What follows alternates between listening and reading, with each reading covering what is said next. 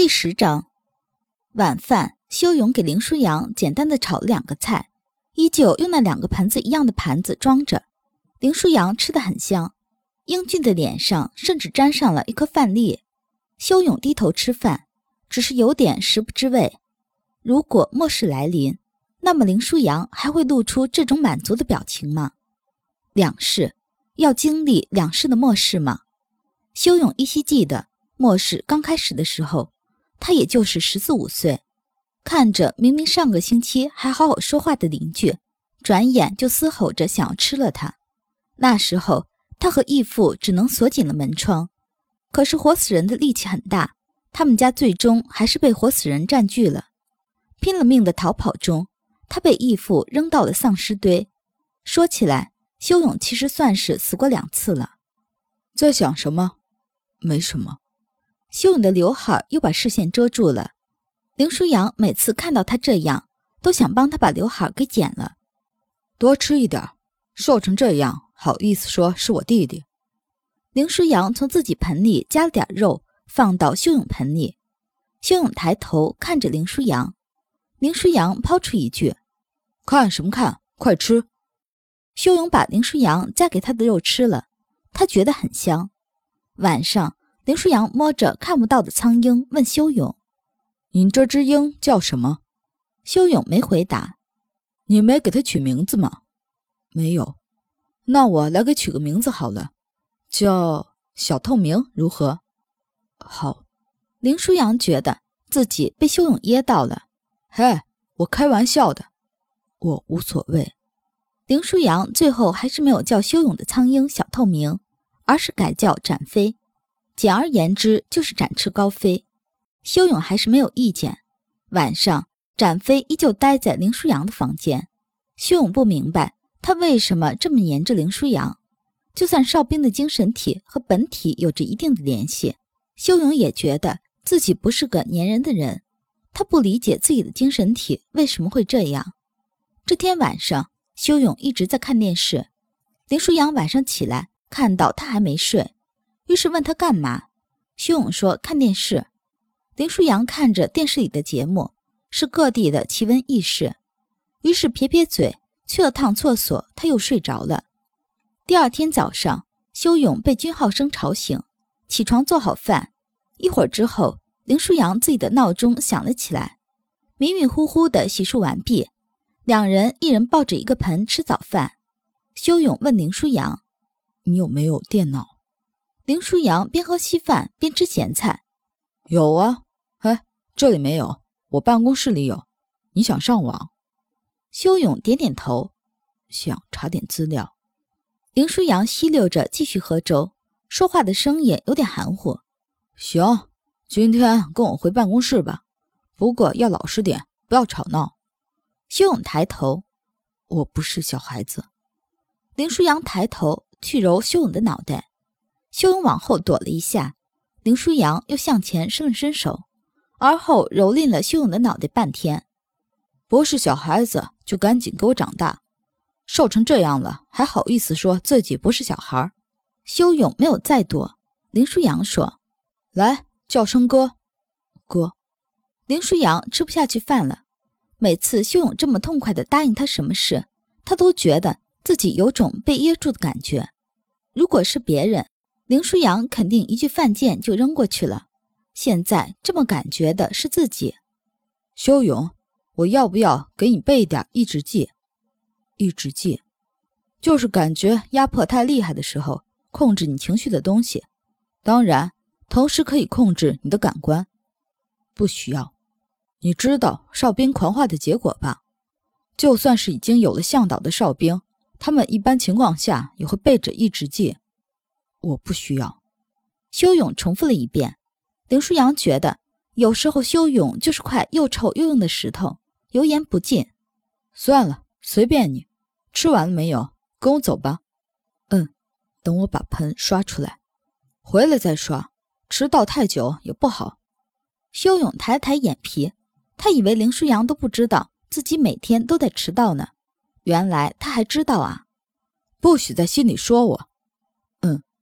修勇也穿好军装，不过因为没有任何职位和头衔，他军装上几乎没有什么装饰，只是最基本的军队配置。而且他现在又瘦又小，军装并不能将他装扮出什么气势。林舒扬看着身后的小萝卜头，笑道：“小鬼，到了我办公室，记得不要说话。对了，展飞呢？在你前面，大约五米远的地方，一直在飞。嗯，他在干什么？好像是探路。”修勇其实从出了家门就看到他的苍鹰一直在注视着前面。红红的眼睛左右转动，看上去非常紧张，警觉的让修勇也紧张了很多。探路，这里就是我的团。他探什么路？不知道。修勇猜测，大概是因为自己对任何人都不信任，所以才使展飞也这么紧张吧。不过他自始至终都没有打算改，上一世的经历已经彻底让他失去了信心，所以此刻他宁可紧张点。也要保证自己和林舒扬的安全，而且关键是电视上那个活死人到底是不是丧尸，他一定要弄清楚。他不想再经历一次末世，但是如果末世真的来临，这一次他一定要做好准备。林舒扬一路上都挑着下巴，所有人见了他都是立正敬礼。林舒扬一般都是点点头。修勇一直觉得，好的长官应该是要回礼的。但是林舒扬不回，那就不回吧。到了团长办公室，林舒扬对一边的警卫员说：“小乔，政委呢？”被叫小乔的青年看上去很干净，在一营，好像是要看看他们的训练成果。行，我也去看看吧。这里你看着。嗯，对了，那位小萝卜头是我弟弟，他想上网，你看看有什么需要的，就帮他一下。是。林舒扬走了，修勇打开电脑，网速有点慢，可能是电脑已经有点老了的原因。小乔想要上前帮他，但是修勇冷冷的一句“不用”丢了过来。小乔立刻后退了几步，转身出了办公室。修勇开始查询所有信息。虽然上一世他十五岁时就末世爆发了，但是最基本的如何搜索有用的信息，他还是知道的。看了整整一个上午。他都没有找到有用的信息，最后他也只能关了电脑，开始回想起新闻里的那个画面。可是无论怎么回想，他都觉得那是个活死人。正闭目养神，林舒扬回来了，肩膀上展飞依旧警觉。林舒扬回来，只和修勇说了一句：“我要出任务，午饭你可以自己回家做，也可以跟小乔去食堂。不过苏佩下午会过来一趟。”到时候你和他好好学习。嗯，林舒扬走了，修勇看得出来，他好像很紧张。于是修勇把小乔叫了进来，问道：“团长，什么任务？有人狂化了，好像是三个人一起，异常觉醒的哨兵吗？是的，我们经常接到要逮捕这种哨兵的任务。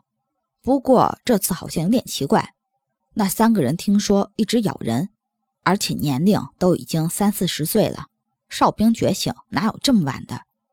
修勇联系起新闻的那个画面，哨兵狂化，年龄过大，咬人，他们在哪里集合？啊，我哥他们在哪里集合？一一般都在训练场那儿。修勇不顾这个警卫员的阻拦，就跑了出去。他认路，而一营训练场在哪里？林舒扬刚才领他来的时候，已经给他指过了。飞奔着跑到训练场，一共六辆军车刚好开出去，最后一辆是囚车，他来不及阻止，只能一下子跳到了开的还不快的囚车上面。不过这一跳倒是让修勇吃了很大一惊，他没想到一个哨兵的跳跃力竟然这么好。趴在囚车上，修勇先保证自己的平衡，他知道军队的人都警惕。几分钟后，前面的车子肯定会看到他。事实也确实如此。车子才开出去了三分钟左右，前面的几辆车都停了下来。修勇也乖乖地从囚车上跳了下来。林舒扬看着修勇，一边嘴角微微上挑：“修勇，你在做什么？我和你一起去，回去。我和你一起去，回去。”林舒扬真的生气了。修勇不想违背林舒扬的意思，可他越想越不能让林舒扬一个人去冒险，只能又重复了一遍：“我要和你一起去。”最后，林舒扬还是退步了，因为他没有时间浪费。